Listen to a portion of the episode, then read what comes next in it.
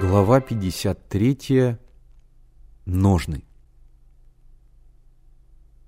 Посвистывая, Борька жило шел по Никольскому переулку. В руках он держал обвязанный шпагатом пакет. Борька шел, не останавливаясь. Отец приказал ему по дороге от филателиста домой нигде не задерживаться. Это приказание было бы выполнено в точности – если бы внимание Борьки не привлекла рекламная тележка кино «Арс», стоящая на церковном дворе.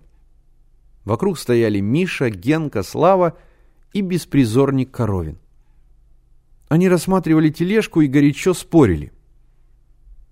Борька подошел к ним с любопытством, оглядывала всю компанию.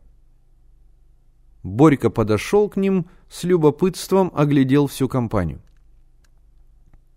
Ты на резину посмотри.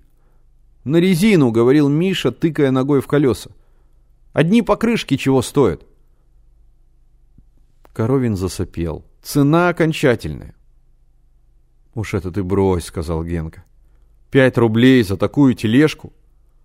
Тележку продаете? Борька придвинулся ближе к ребятам.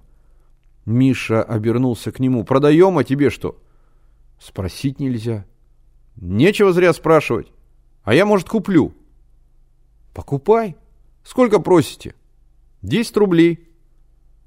Борька присел на корточки и начал осматривать тележку, ощупывать колеса. Пакет он положил рядом с собой. «Чего ты щупаешь?» Миша взялся за ручки.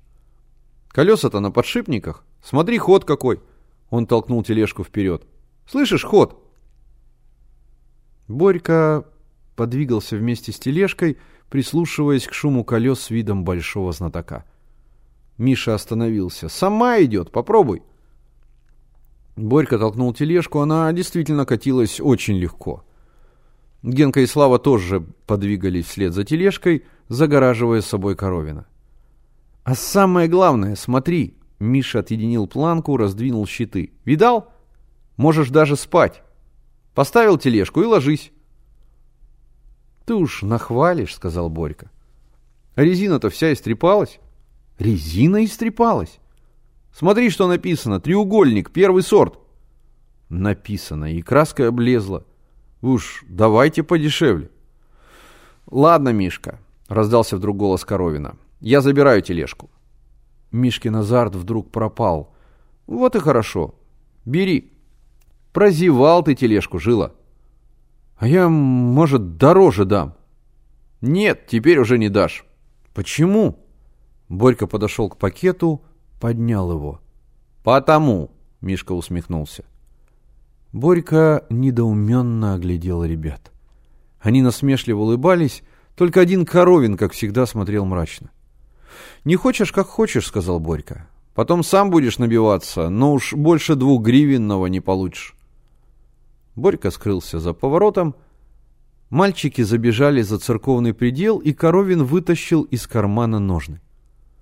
Миша нетерпеливо выхватил их у него, повертел в руках, затем осторожно снял ободок и вывернул шарик.